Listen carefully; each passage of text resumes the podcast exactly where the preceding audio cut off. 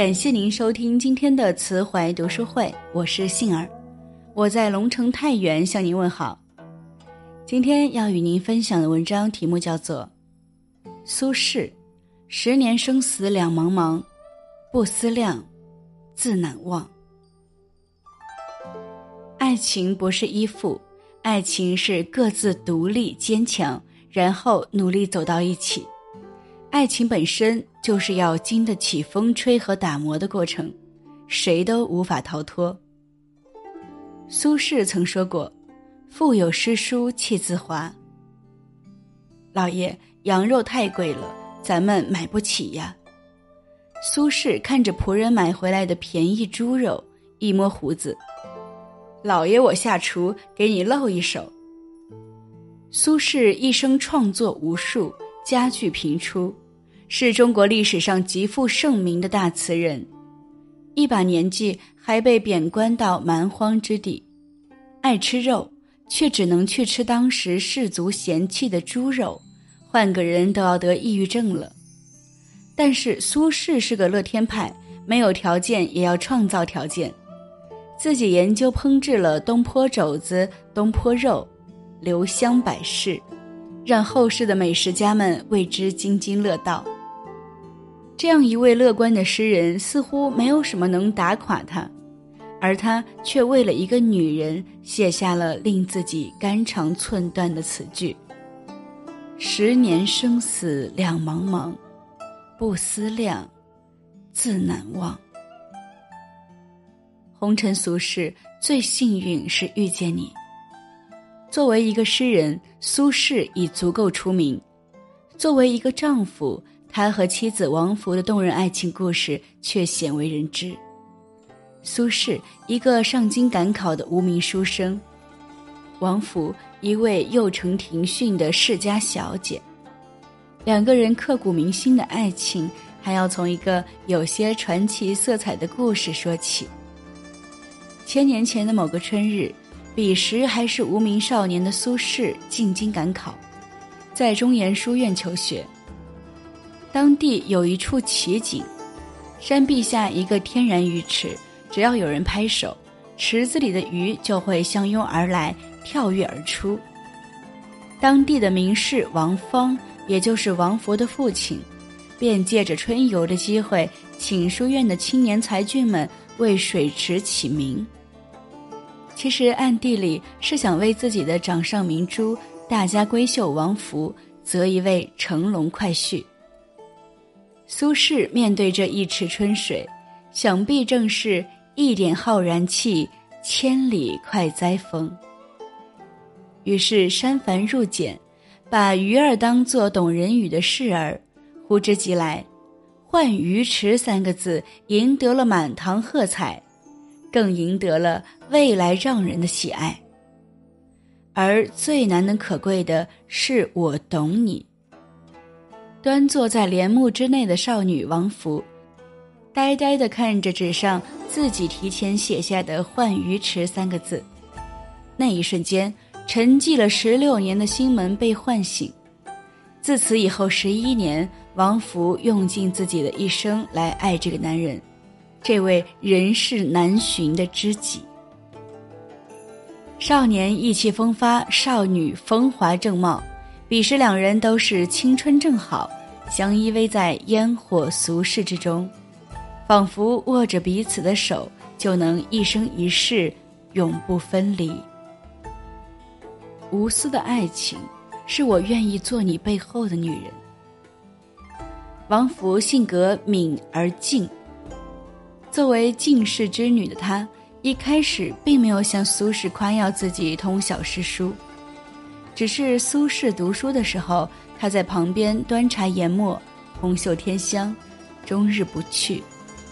有一次，苏轼忘了书中的一个地方，他轻轻的给予提醒，苏轼惊讶的不得了，又问他别的书里的问题，他都能答上来。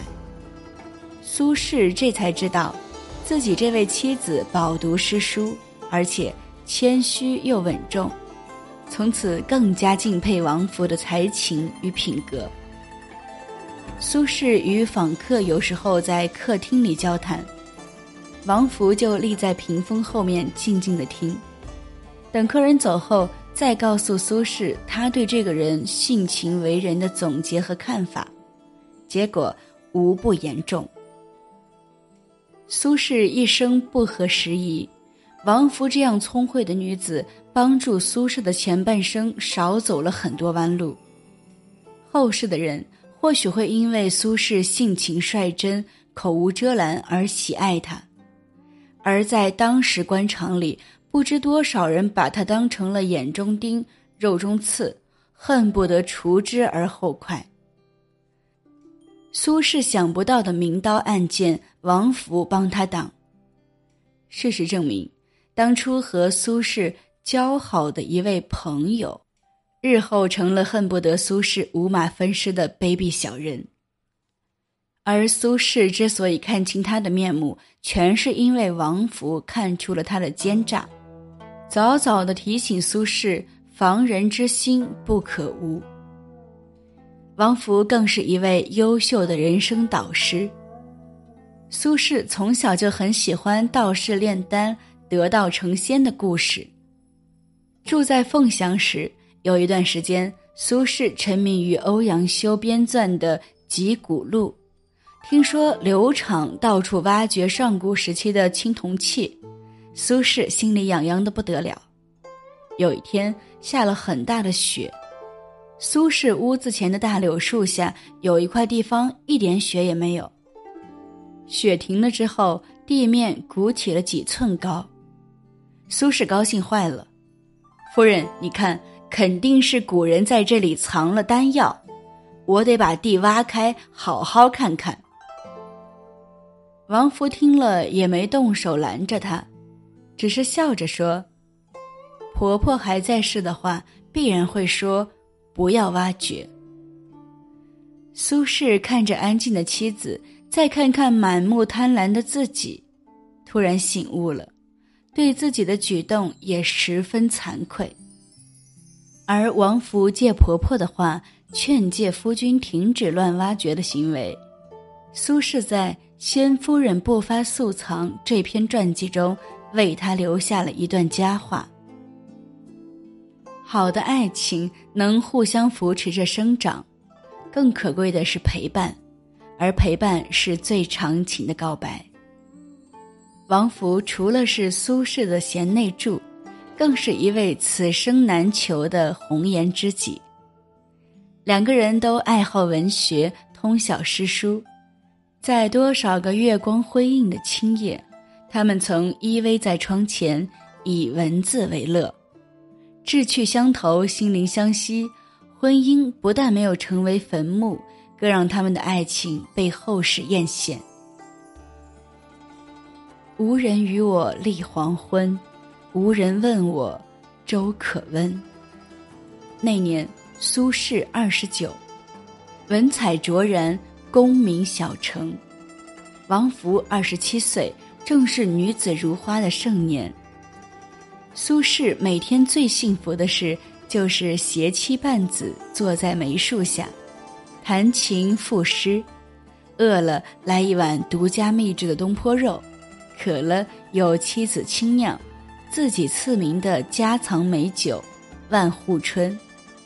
这样的生活可真真是持杯月下花前醉，踏散芳阴落酒枝。然而。突如其来的一场疾病夺走了王佛的生命。命运无情的玩笑，到底还是拆散了这对爱侣，留下六岁的幼子与苏轼在这孤单的人世，无枝可依。尘世之苦，莫过于生死离别。从此，我们的家里再也没有你的音容笑貌。相爱之人不得长相守。生时越是柔情蜜意，别离后越是痛心断肠。十一年的欢愉眨眼即逝，苏轼哀大莫过于心死，好像被抽走了魂魄。还是父亲苏洵做主，把这位可亲可敬的好儿媳葬在了苏家祖坟里，和清风明月相伴长眠。苏家传统是在墓园里种植香樟，不知这些香樟树下多少个思念到肝肠寸断的夜里，留下了苏轼的多少眼泪。情到多时情转薄，恨到浓时无从说。那些哀思与泪痕，只能长歌当哭，指尖滴血的落在纸上，哀悯。梦中那人音容宛在，巧笑倩兮，又倏儿幻化成云烟。他从梦中惊醒，只是这一次再也没有王福在侧素手奉茶，红袖添香了。千里之外，他一个人孤零零的，夜里会不会冷？苏轼写下了这首流传千古的绝世悼词：“十年生死两茫茫，不思量，自难忘。千里孤坟，无处话凄凉。纵使相逢应不识，尘满面，鬓如霜。夜来幽梦忽还乡。”小轩窗，正梳妆。相顾无言，唯有泪千行。料得年年肠断处，明月夜，短松冈。再次相逢的时候，我已不再年轻，你应该认不出我这副苍老的容颜了。他一生艰难困苦。辗转流离在荒野，却咬紧牙关，用血肉之躯去面对着锋刀双剑。想必是因为心里记得他曾经的谆谆教诲与默默陪伴。在后世那些洋洋洒洒的传说中，人们总想问清楚，谁才是苏轼最爱的那一个？然而。苏轼不是只爱自己的胡兰成，王弗、王润之、王昭允，三个女人先后出现在他失意的一生里。他们每一个人对他来说都是不可取代的存在。那轮皎洁的明月是他们爱情永恒的见证。明月不会变更，皎洁的光芒从故人身上流淌到今人心里。生死或许有数，珍惜眼前人是我们对爱情最美的承诺。鲁迅说：“悲剧就是把美好的东西毁灭给人看。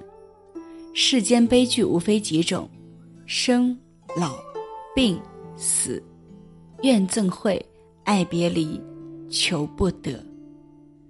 而再多的金钱、名誉，又怎么能比得上？”愿得一人心，白首不相离呢。在爱情里，最高境界就是共生，这是相爱中最高层次的情感升华。彼此懂得，彼此相通，彼此交融。《北京遇上西雅图》中有一句经典台词：“爱情不是依附，爱情是各自独立坚强。”然后努力走到一起，爱情本身就是要经得起风吹和打磨的过程，谁都无法逃脱。此生若爱，定不负相思意。杏儿再次感谢您的守候与聆听，今天的文章就分享到这里。如果您喜欢杏儿的声音，也可以关注到杏儿哦。那么，在文末就可以看到杏儿的介绍了。期待我们的下次相约了，拜拜。